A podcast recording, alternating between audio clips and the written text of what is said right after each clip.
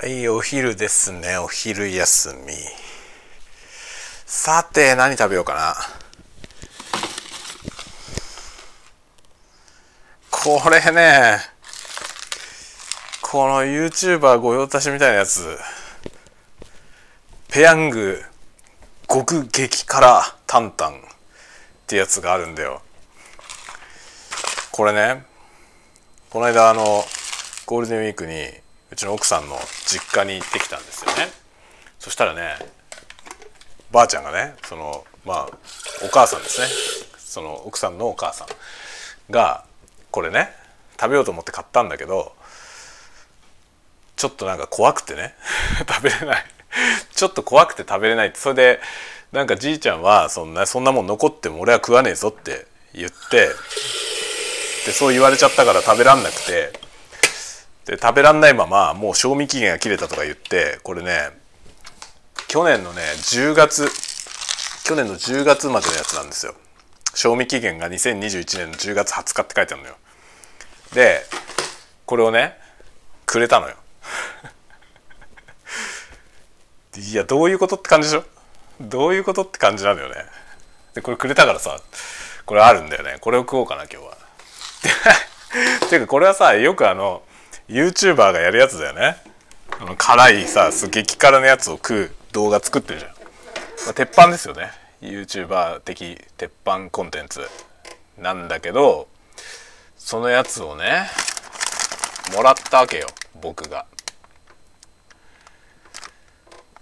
さあこれを食いましょうかどうしましょうかというところですがまあね食わなきゃしょうがないんだよね。もうだって去年の10月のやつだからね。というわけでこれを食ってみるよ今日は。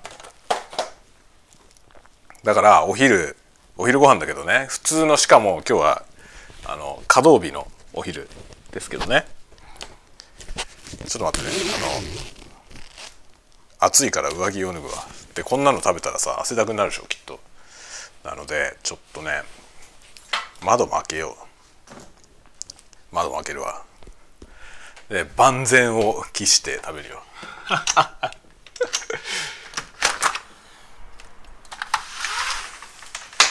どうですかね？この YouTuber 的激辛コンテンツをですね音声でやるという。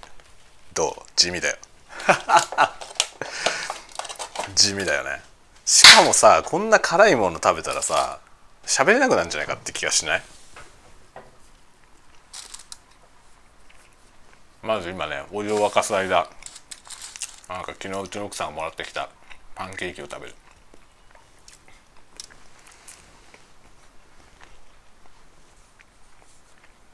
やばそうだよこれ。泣けるほど辛みが強いので小さなお子様や辛みが苦手な方の喫食喫煙の喫に食べるで喫食って書いてある。には十分ご注意ください。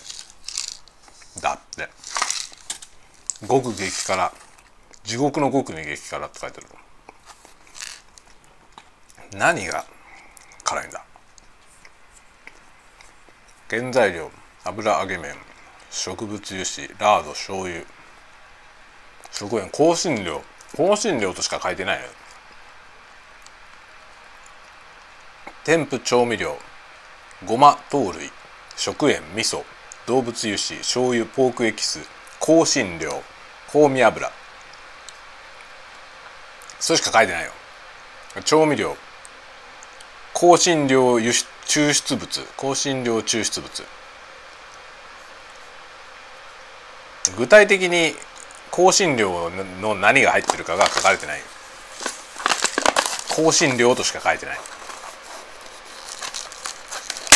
何がなんかペヤングのさ激辛のやつって有名だよね。YouTube 的なあれでね。でもさ僕の YouTube はさこういうのじゃないんだよ。こう激辛コンテンツはお呼びじゃないのよ。だから YouTube ではやらない。食べるよ。普通にお昼ご飯として食べるでスタイフで配信するというね。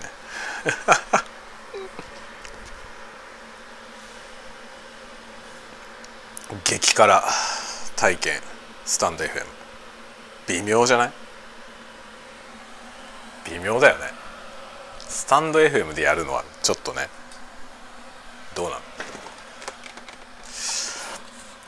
まあ万全の準備を施して作りましょう。まずねエマージェンシー牛乳。辛いもの食べてる時にね飲むものは牛乳がいいよ。牛乳は胃壁を守ってくれるし粘膜系をね守ってくれるしいいですね。さあ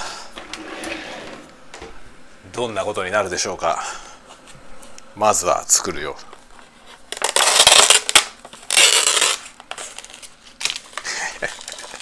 やばそうなの入ってんなこれ。ペヤング激辛担々ソースだって。まず火薬？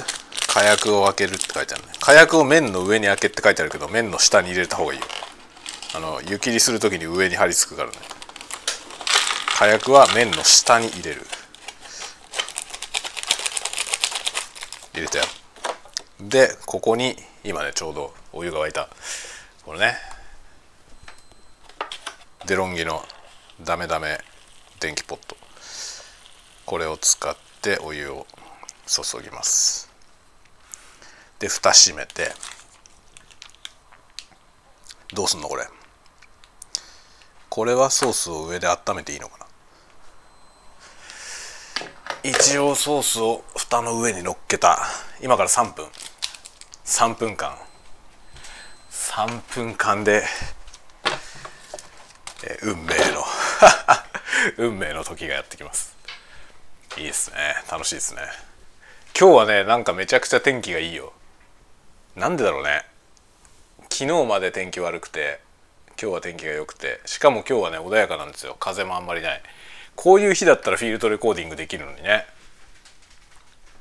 ところがね僕がフィールドレコーディングをねできるまあできる時間を時間のある日にやろうとするとさまあまあことごとく天気悪いわけよ。天気悪いっていうかね風が強すぎるとか。天気は良くても風が強すぎる。で今日はね今洗濯洗濯物をねもう干してきたとこなんですけど洗濯物はねガーデンルームに干しました。ガーデンルームはねあの日が当たってもうね蒸し風呂みたいになってたんで開けて風通してきてでそこにあのなんだ洗濯物をね干してきました。冬場はねさすがにガーデンルーム寒すぎて凍っちゃうんでちょっとねガーデンルームに洗濯物干せないですけど夏場はいいですね。すぐ乾くし。でしかも家の中に干しきれない分が干せるのでいいんですよとても。さて3分まであとどれぐらいですか？知らねえよって感じだよね。もう3分経った？よくわかんねえや。まあいいや。湯切りしよう。じゃじゃん。ちょっと固めぐらいで見ようね。アルデンテアルデンテ。アルデンテ は固茹でじゃねえよって怒られそうだこれで湯切りしてソースを混ぜ合わせる。今湯切り中。あのね湯切りする時ね流しにこうお湯流すでしょ。その時にあの冷たい水をね水道から流しといてやった方がいいよ。これ豆知識。あの配管のねところに熱湯を流すとねその配管の寿命が縮まるのでなるべくね熱湯は温度下げてから流した方がいいらしいよ。ってね水道業者の人に聞いた。でそれ以来僕はねこの水を流しながらお湯お湯を捨てるようにしてる。さあ麺の下に入れたのに火薬が上に張り付いてるな。さてかけてみるよこの極極激辛。ひたすらねなんか辛さが強いからうわ真っ赤っかだぞこれ。ひたすらね辛さが強いから十分にご注意くださいっていっぱい書いてあるよ。よっぽどやべえんじゃないこれ。大丈夫かこんなの。こんなの食べて午後仕事になるのか。ならなかったらもうしょうがないよね。ちょっと焼きそばが辛すぎたんで仕事になりませんっつって。休むわ。そんなこと許されるの？許されるはずないよね。さあ行ってみよう。じゃじゃーん。箸箸を出しましてこれを混ぜまして。やばそうだなこれ。色からしてやばいわ。すげえな。うわ。匂いもやべえ。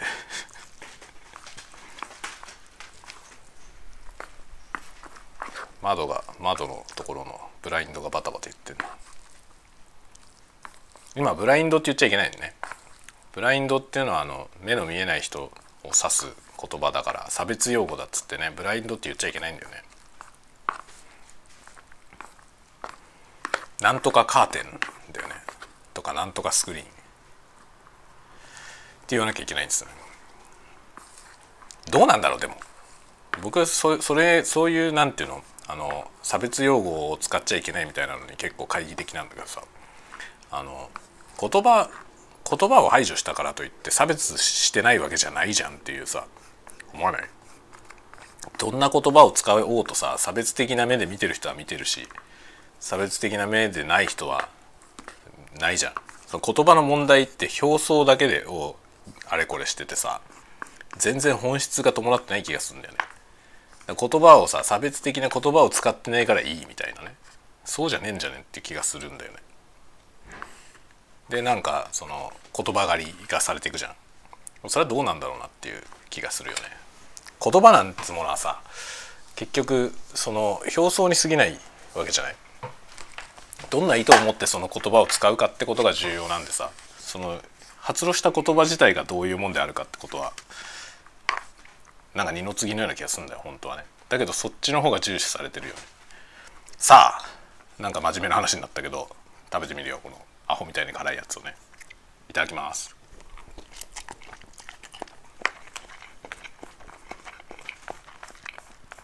うんうん。やばいわ。やばいわこれは。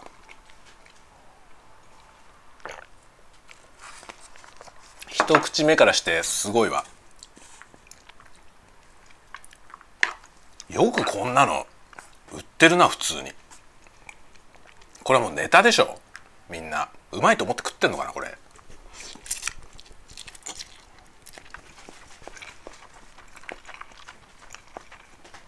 これって完食できる前提で作られてんのかな。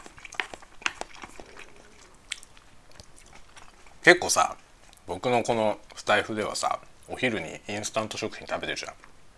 でインスタントの作ってる人のねその弓道的な生き方みたいなことやべカレー。話したじゃない？これ作ってる人はさ何を思って作ってんだろう？ネタなのかな？これだってさ最後まで食えるかな？こんなの。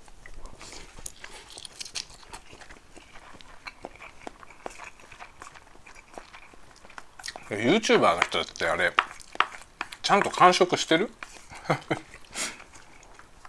うわとか言ってさその辛さに反応してそれを面白がってみんな見てるけどさ結局その食い物はどうなってんのっていう粗末にされてんじゃねえのっていう気がちょっとしない？僕は食べるよ。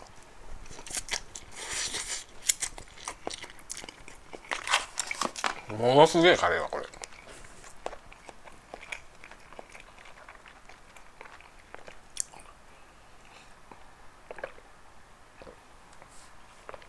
やばやばい辛さだ。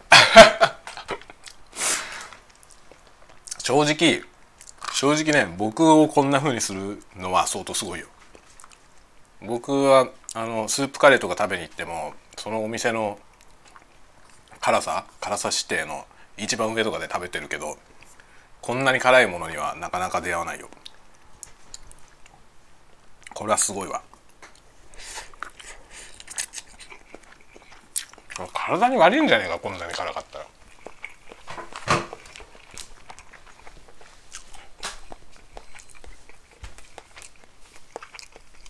食堂とかさ胃とかが全部やられそうだ。よ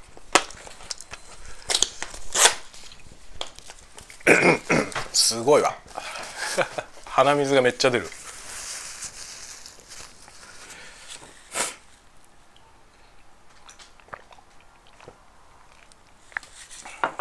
サイシンこれにもカプサイシン入ってるの？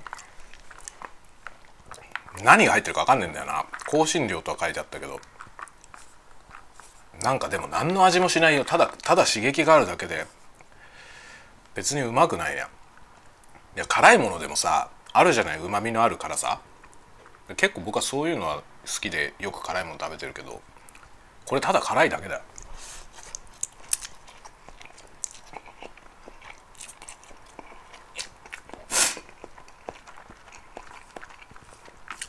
ペヤングちょっともうちょっと頑張ってほしいな。ただ辛いだけじゃなくてさ。辛さの中にもさなんか味を追求してほしいよね。これなんかどうせ刺激で何もわかんねえだろっていう味だね。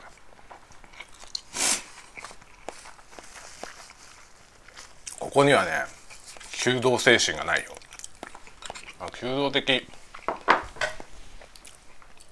ライフスタイルをさインスタント食品に感じる。僕としては。ちょっとこれはいただけない。ちょっとこれはねこれはちょっと褒められたもんじゃないですね。ただ辛いだけだ。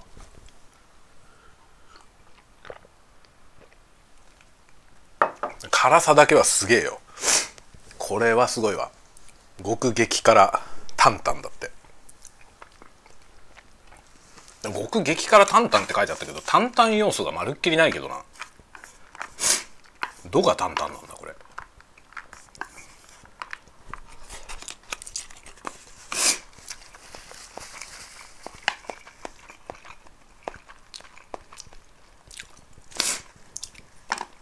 ノートとかねノート読んでくれてる人は知ってると思いますけど僕はね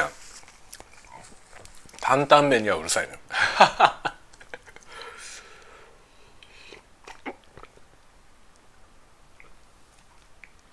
担々麺は大好きでさいろんなとこで担々麺食べてんだよね。ちょっと待って鼻かむわ。あー鼻かんだ。ちょっと録音を止めて鼻をかみました。すっげえカレーはこれ。あれだね途中で休んだら食べらんないね。一気に食べちゃわないと。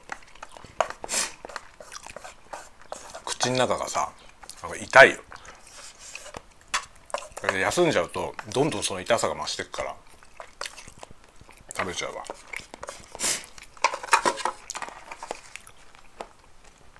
完食した。めちゃくちゃ辛いぞこれ。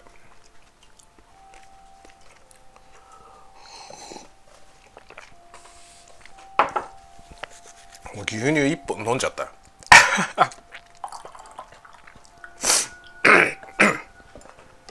やばいわこれ。ちょっと待って。あー声出なくなったよ。声が出なくなった。やばい辛さだこれ。アイス食おう。ちょっとねやられました。アイスを食べるよかうまそうなアイスないかな。これかあれ？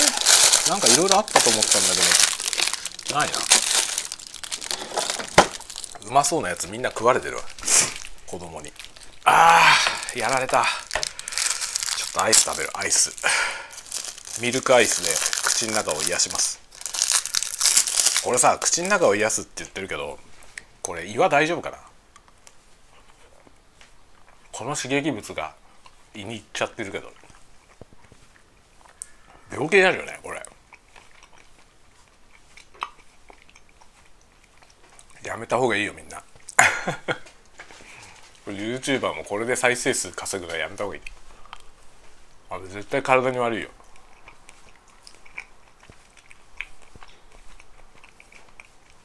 食べたわ激辛タンタン食べました。ペヤングの。動画にはしなかったよ。スタイフのみ。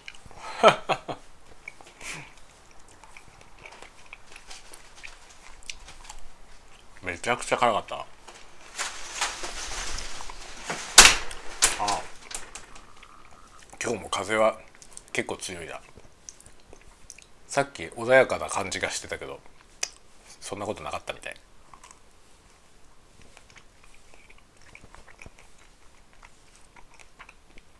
ちょっとね昨日の夜にちょっと話しましたけどあのウィンドジャマーマイクのねその風の吹かれ音を軽減するやつ。そのウィンドジャマーのねあのスポンジタイプじゃなくてファーのやつのメーカー純正のやつね。1600円ぐらいのやつをさっき注文しました。それを試してみる。とりあえず。そのファーファータイプのウィンドジャマーで結構風切りノイズがね軽減できるならフィールドレコーディングができると思うんでね。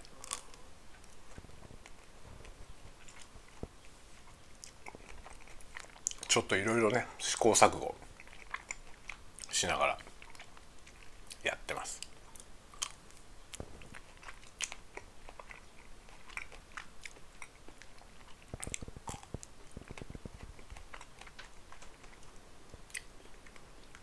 昨日の夜もねあのあとねあれ2時ぐらいまで喋ってたじゃない。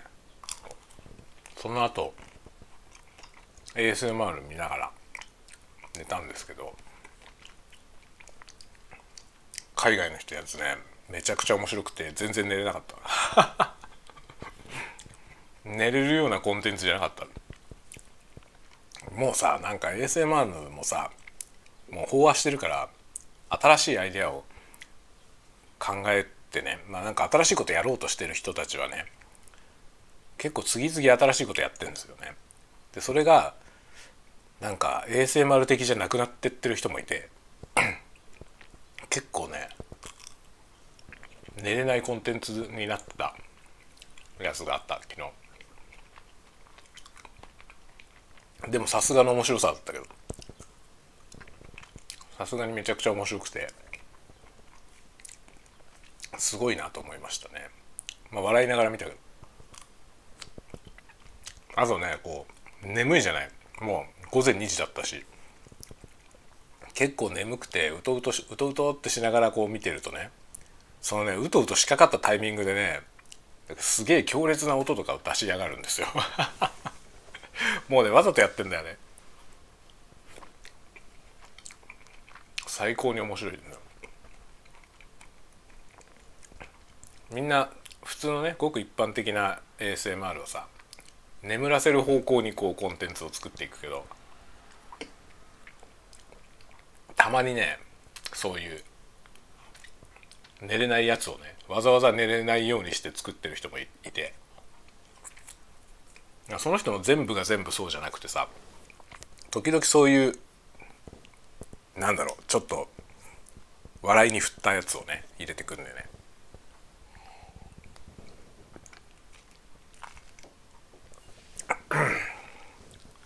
ああすごかったわ。辛すぎた。びっくりしました。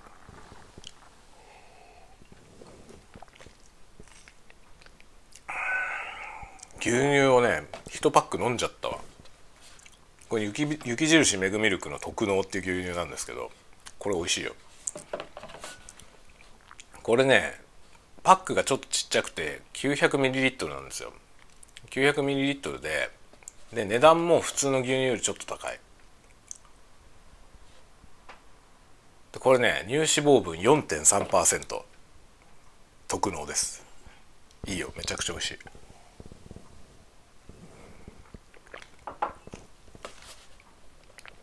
あ牛乳飲み続けてるけどまだ口の中が痛いな。今アイス1本食べたけどね。アイスも1本食べましたがこのアイスの棒を捨てるゴミ箱がなかったゴミ袋がちょっとゴミ袋をセットしますねこれかえー、えー、しょちょっと待ってね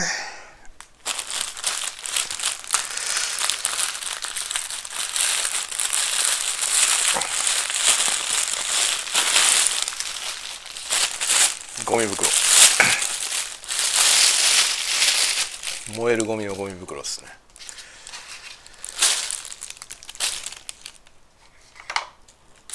札幌市の燃えるゴミのゴミ袋は黄色い。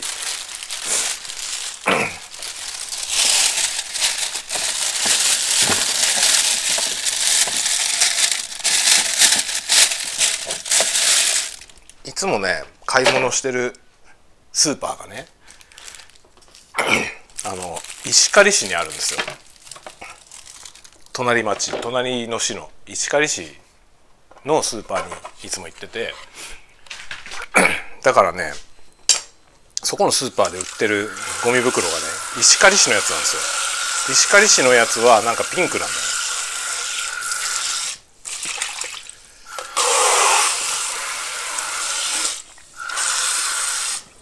よいしょ。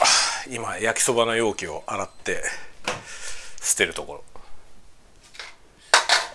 いやもうもういいわこれは。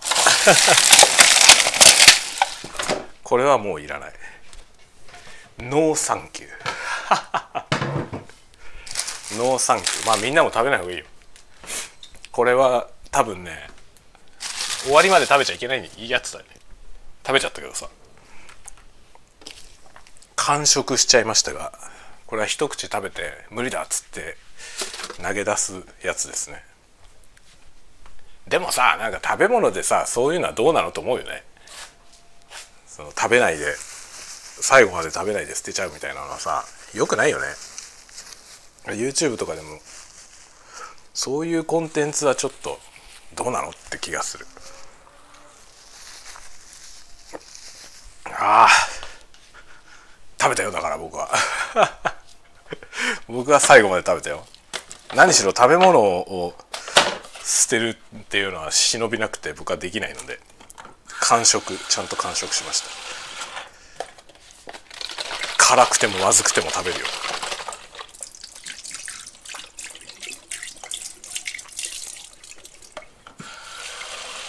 さすがにちょっと辛すぎたな。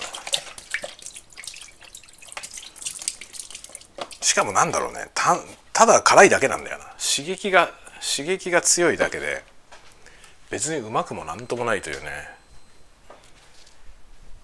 あまりあまり褒められたもんじゃないっすよね。さて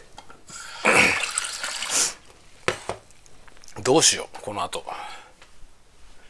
口の中が終わったから。口の中が終わったからなんかもうこの後どうしようかなって感じだな。今ねあれですねまだ昼休み昼休みまだ始まったばっかりだよな。始まったばっかりでもないか。もうこれ作って食べたから。ちょっと待ってね。あもう半分来てるから。30分。今28分ですね。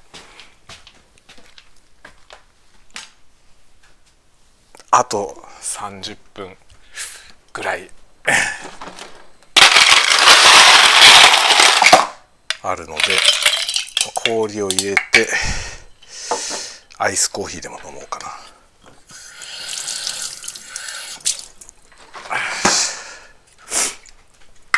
氷を入れてアイスコーヒーを飲みます。これはね豆から入れてるけど豆が安いやつ。穴場のお店で買ってんだよね。穴場のお店で。自家焙煎のコーヒーなんだけど ちょっと風が強すぎてこれ窓が閉まっちゃう。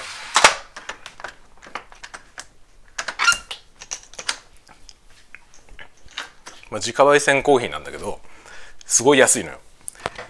いくらだろう？あのね何グラム？300g とか 300g の袋がね3つとか4つあと 500g の袋とかもあるのか。そういうのをね3つ4つセットで1500円とかで売ってんの。だから自家焙煎コーヒーにしては安いんですよね。自家焙煎のコーヒーって大体 200g1000 円ぐらいするじゃない。大体 200g で売ってるよね。スターバックスとかもね。200g ので1,000円くらいが一番標準的な値段というか安めですよね。でね高いところであの僕のすごい好きなコーヒーが一つあってそこはねちょっと高いのよ。あれいくらだったかな？あれね100 100g150g ぐらいかな？150g ぐらいの豆でね豆売りなんだけど豆で 150g で2,000円ぐらいするのよ。ちょっと高い。ちょっと高いんだけど味が全然違うの。だから高くてもそれが飲みたくなるんですよね。っていうコーヒー屋さんがねあのどこだ？ちょっと行きにくいとこにあんのよ。あの外れの方。札幌のねかなり外れの方にあるんですよね。今ねこれ食卓にね 食卓にキューブ置いてあったからそのキューブをね今スクランブルしてるこういうの置いとくとダメですね。触っちゃうからね。食卓にこれ置いてあるのはねどうなの？寸暇を惜しんで練習するっていうね、練習するっつったらあれだけどねこんなん手間ずだからね。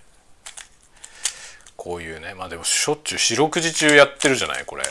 だからさなんかそれなりに上手になってよ。だけど伸びないですよもう。今ね今朝50秒ぐらいだったかな平均が。結局ね平均50秒ぐらいからあとねもう伸びないんですよ。それはなんかねあの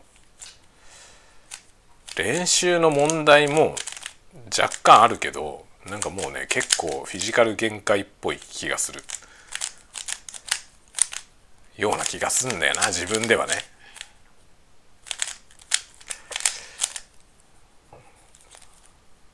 あちょっと待って。間違った。こうね今ソルブしましたがこれもねずっとこうやって手の届くとこに置いといて手混ぜのようにガチャガチャガチャガチャやってるけど。飽きもせずね。飽きもせずやってるけどやっぱりね40秒の壁が切れないよね。40秒以内がコンスタントには出ないんですよ。だから12ソルそのねタイマーがねあの5回直近5回と12回との平均を出してくれるようになってるんで12回分朝12回やって12回の平均値を出すっていうねのを日課にしてるんですよ。でまあそれを1日に何回かやるのね。その暇つぶしの時とかにちょこっとやってまあ12分12回やると1 2 1 2 3分ですね。その間にスクランブルとかやるからまあ15分。15分あれば12回12ソルブできるんで15分休憩しながらそれをやるんですよっていうのを1日に何回かやってんだけどもう伸びないんだよ全然1分切るところまでは割とこうトントントンとステップアップしてこれたんですけどこの先はもうね多分物理的な手の速さを向上させないと無理だと思う。でもね物理的な手の速さがねもう限界なんだよな。かなり低いところで限界なのよ。ほんとねあの速い人たちの動画見てるとねあの速さで手が動かせるようになるとは思えないんだよな。みんななんかそれは当たり前のようにさやってるんだけど僕はねあの速さで手を動かせるようになるとは思えないね。ちょっと悲しいけどね。悲しいけどこれが現実だよ。おじさんの現実。まあおじさんのって人からげにするとあれだけどね。おじさんだって手の速い人はいるだろうけど。ちょっと僕はここら辺が限界だなって気がしてんのよね。もうちょっと行きたいけどね。本当は。あのガチャガチャガチャっていうさめちゃくちゃ速い手の動きは憧れんだよな。いやあれできるようになりたいけどさちょっとできる気がしない。こういうねなんかこうパターンを覚えてさそのパターンを覚えたのをこう適用していくみたいなことはなんとかなるんだけどね。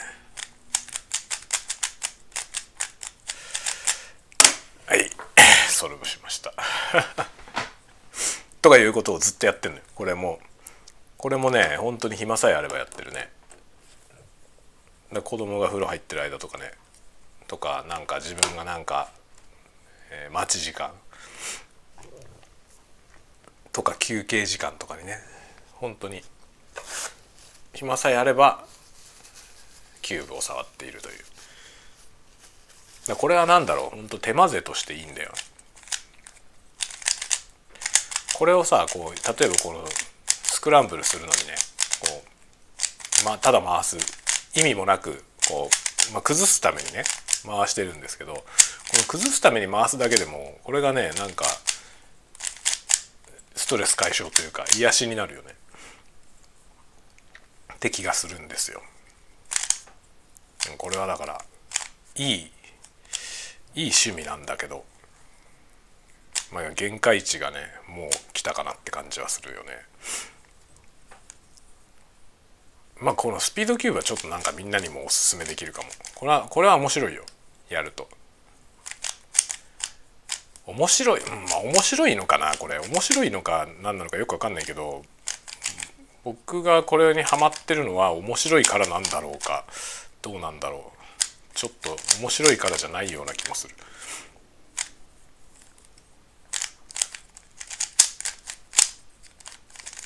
この音が好きっていうのもあるね。回す。この音がね。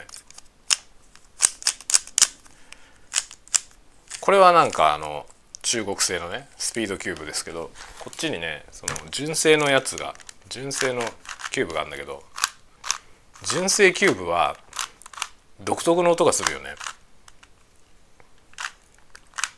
これはねなんかいいいい音だと思うよ。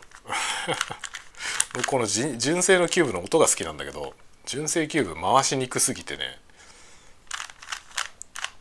使いにくさはもう抜群ですね。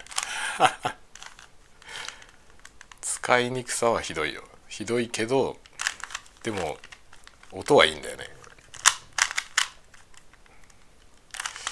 これなんかキューブの キューブのすすめについてノート書こうかな。そんなのじゃないの書けよって言われそうだよね。最近全然ノート書いてないからね。なんか書かなきゃなとは思うんだけどさ。何も書くことがないんだよね。なんか面白いことある？最近。面白いことあるっても変な話だけど。面白いことはいろいろあるんだけどさ。ノートに書くようなことがないんだよな。この純正のキューブも。なんかルービックキューブの話を一回ノートに書いたことあるんだよな。あれああれはあれか。あの有料マガジン買ってくれた人向けのやつか。そう有料のマガジンがね有料のマガジンやっててそれのねあのなんていうの？コンテンツがねそれ用のそのコンテンツで書いたんだよね。確か。有料のマガジンもさその月額制じゃなくて買い切りにしたもんだからさ。あれ月額にしたらさ義務感が出てちゃんとやるじゃない。月額でお金もらってんのに書かないわけにいかないからさ。やると思うんだけど。でもその僕の場合はさその月額にしないで買い切りにしたもんだから買い切りだとさまあ一つ一つの記事も個別にも買えるようになっててで個別に買うよりはそのマガジンにしちゃった方が楽だよみたいなあのいや割安だよみたいな感じのね価格設定。500円かななんですよ。で買い切りで500円買い切ったらもうあとはそこに追加される記事は未来英語を読めるよっていう感じなのね。そういうやつだからさなんかもうすでに結構書いたしいいのかなっていう。別にそんながむしゃらに更新しなくてもいいかなみたいな気分になっていくじゃない。それよくないよね。あれ？ちょっと待って分かんなくなっちゃった。喋りながらやってたら分かんなくなっちゃった。こう。あ分かんなくなった。分からなくなりました。あれ？こうやって？こうか。こうだ。まあそういうね。このまあ子供がさそのこのねキューブ。僕がやってたらさやりたいって言う言うじゃない。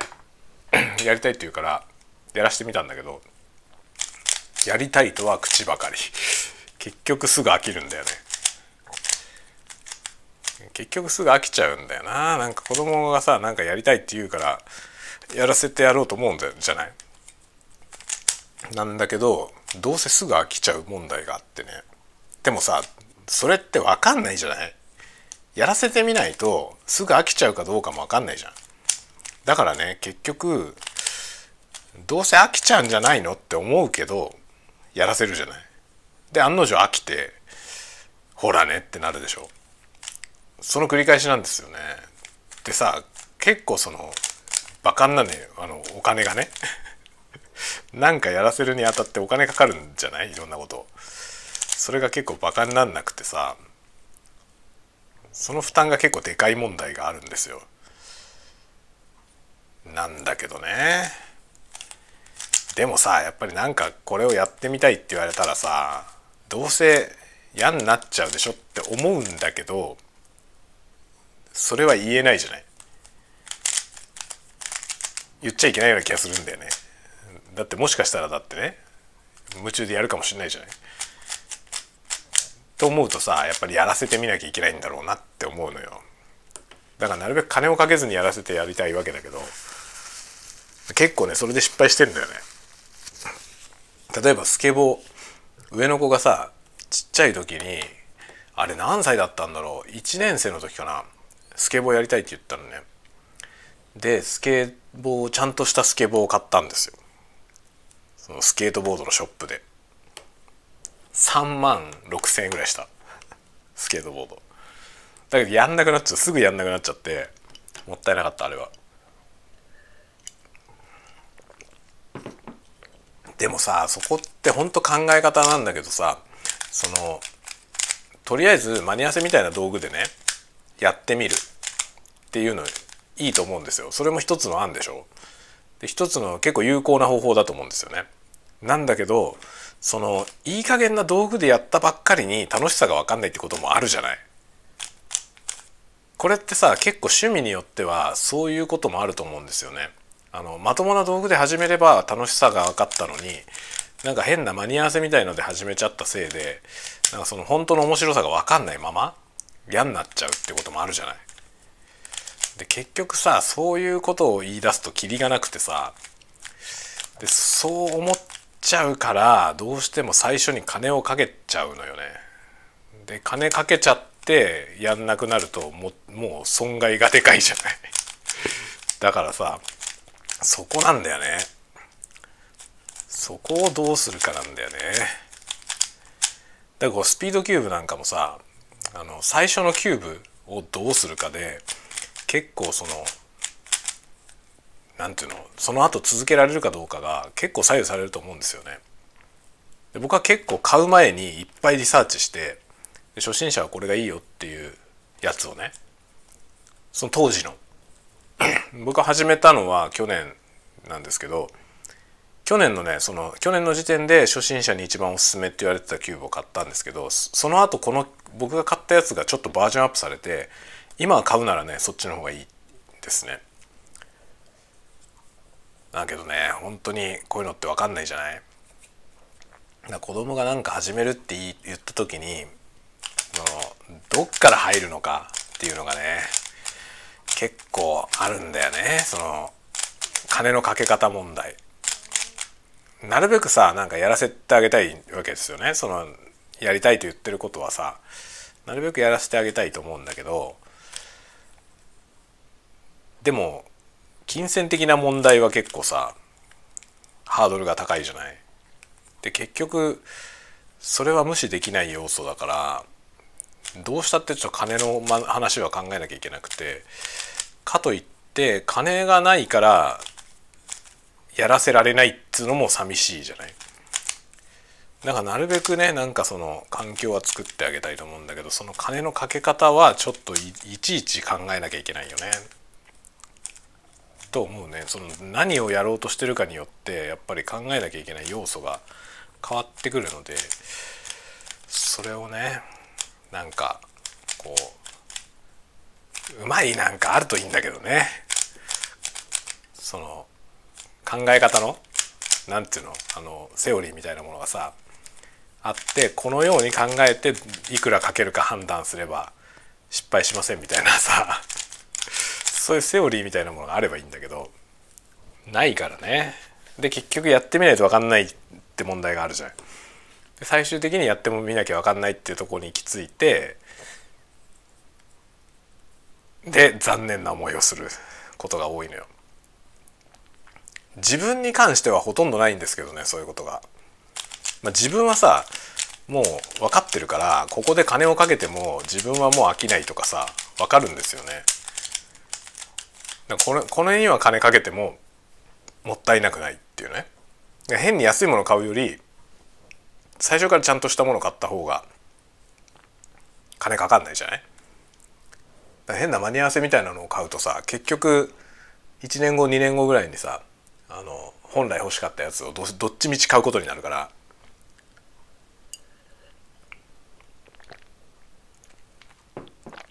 これはねあの音響機器のね YouTuber の人も言ってたんですけど機材音響機材を買う時に買うのはもうその初心者向けの本当にチープなやつ。か最高級かどっちか。って言ってた。これはね一理あるよ。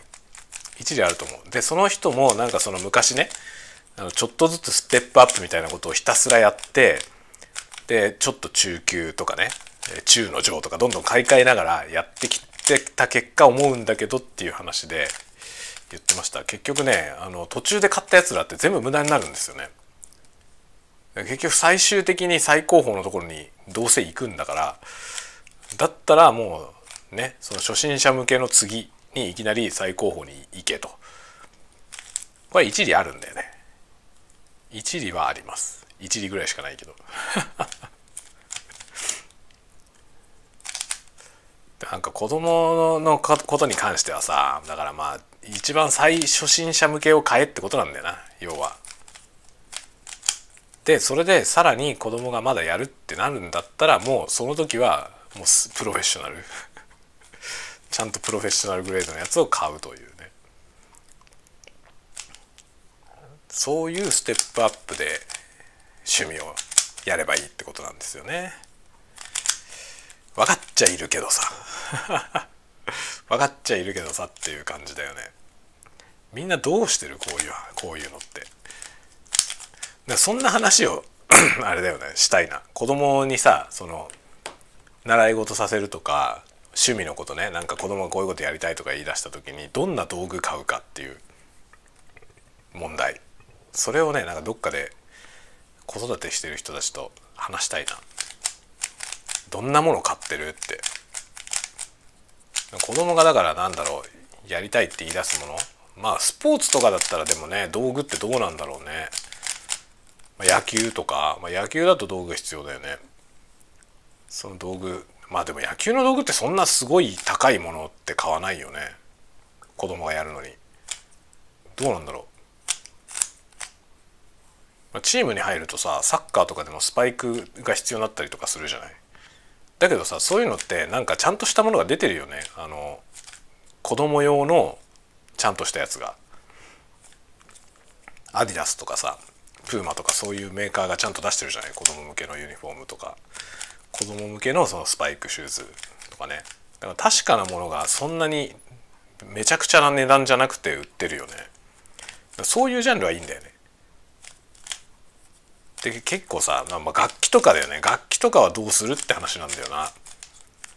で僕は楽器はさ自分が楽器やってきたからもう楽器は変なものを買ったら絶対ダメだと思っててあのうちはねその子供にピアノやらせるにあたってもたっけえピアノ買ったのよ。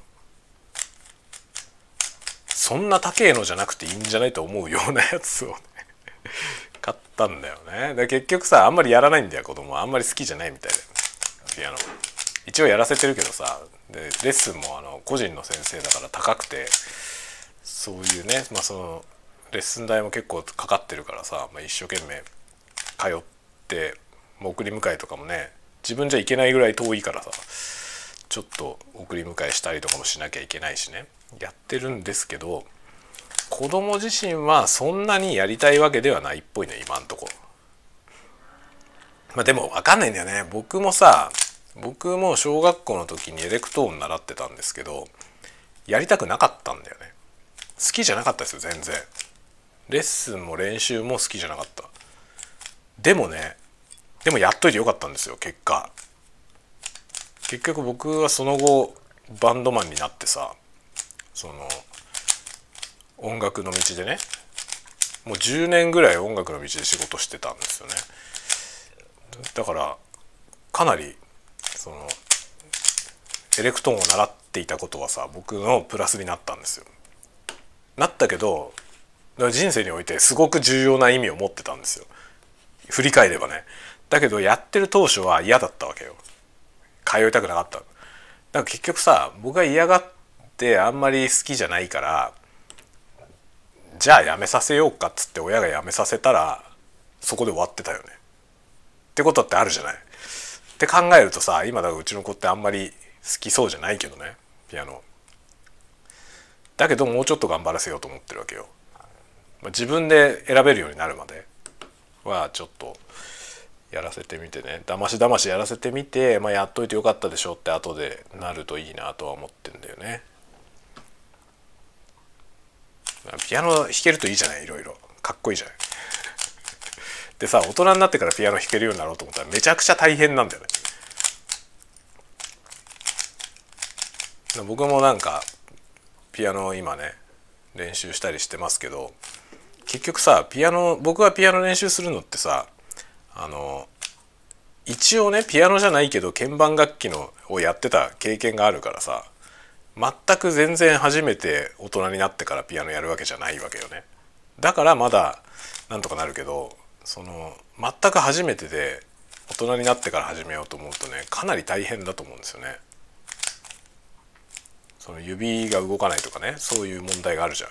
あと音楽理論的なこともさ大人になってから勉強しようと思うとかなり大変だと思うんですよね。そういう意味では子供のうちにねやらしておいたらいいよね。なんかよくわかんないうちにやっててで気が付いたら弾けたっていうね。で気が付いたらその高校生ぐらいになった時さ中学生高校生になった時にちっちゃい頃からなんかね長場やらされてやってたからピアノ弾けるっつったらさ結構それって大きいじゃない。プラスが大きいと思うんですよね。そういう意図を持って今ね子供には頑張らせてるけどでもなんかやりたくなさそうなのをさ我慢しながらやらせんのもねちょっとどうなんだろうなって気もするわけよ。音楽はさそういうもんじゃないじゃない。本来的には楽しんでやってほしいわけだけどねなかなか難しいんだよね。でもまあ最近さそのガンダムのね映画見せたりとかしてあの劇場版のガンダムのさファーストガンダムのの歌が好きなんですようちの子。でよく歌ってんですよねそれを。で上の子はねその自分で歌いながら歌ってるそれをねピアノでね音を取ろうとして一生懸命こう耳コピーをやってんですよ。それは別にやれって言ってんじゃなくて自主的にやってんの。でそういうことをし始めたからさああやっぱりやっといてよかったなと思うんだよね。結局多分その好きな歌とかって別にピアノ習ってなくてもあるじゃない出てくるじゃない。で好きな歌ができた時にそのメロディーを自分でも弾いてみようって思えるのってやっぱり楽器やってるからだと思うんですよね。で音を探して結構ちゃんと取れるようになってきたんですよねその耳コピも。まあ、コードが怪しいけどねまだ。コードがなんかよく分かんないコードになってそのちょっと複雑なコード進行になると探し方が分かんなくなっちゃうんだけどでもまあそこら辺は慣れていけばねできるようになると思うんでとかねってやるとなんか半ば無理やりでもなんかその習い事みたいなことっていうのはねやらしといた方がいいのかなとも思うんですよ。思うんだけどさ無理やりやらしてもしょうがないっていう意見もあるじゃん。でそそんな気もするのよね自分でもね。だからそこは本当難しくてね。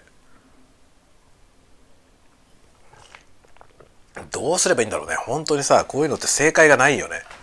なんかいろんなさ啓蒙書みたいなさいっぱい出てるじゃない？子育てのさ。出てるけどあんなもんさそのなんていうの？子供なんて一人ずつみんな違うんだからさあんななんか人からげにこのように接すべきとか書いてあるけどさ そういう風にならない子供もいるんだよっていうさ思うんだよな。あれああいうの見るたび。みたいなみたいな感じですねまあそんなようなことでねもっかいろいろね悩みどころは大体子供の話ですね。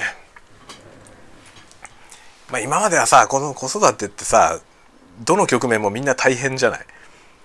で一番最初はさもう何もわからないっていうことが一番大変でしょ？赤ちゃん生まれた時ね。何もわかんないことが大変ででおむつ替えたりなんだり、まあ、子供って自分じゃ何もできないじゃない。その自分じゃ何もできない状態を全部面倒見なきゃいけないのが大変だったんだけど子供が自分でいろんなことできるようになると今度は子供にやらせなきゃいけないことが大変になってくるんだよね。何にもさせないで自分でこっちが全部やってればよかった方が楽だったっていうことに気づくじゃん。その連続だよね。だ結局子供ってさ成長してくるとだんだん手が離れてくるんだけどその別の心配事がいっぱい増えてきて結局のところ最初のねあのまだ動けないで寝たまんまになっている。というねあの赤ちゃんが一番楽だったなっていう気がするよね。振り返るとね。多分これみんなそうなんだろうね。だからねまあ今上の子がねちょっとそろそろ5年生。今年11歳。なってくるんでね。そろそろ難しいよね。11歳ぐらいになってくるとほら反抗してくるじゃない。反抗期にもなるでしょ。そうするとどうやってうまいことを彼と付き合っていくかってことが課題になってくるなと思っているところですよ。そろそろ難しくなってきた。簡単にはいかなくなってきた。とかねいう話を今日はなんだか止めどなくいろんな話をしました。というわけでまた午後皆さんも元気にお過ごしくださいね。こっちはね天気がいいよ。めちゃくちゃ天気がいい。なんで僕は仕事してんだろうな。休み取ればよかったな。大した仕事ないんだよね今日。休みにしとけばよかったとちょっと思っているところです。まあ午後頑張りますよ。ではではまた夜に。お会いしましょう。ではまた。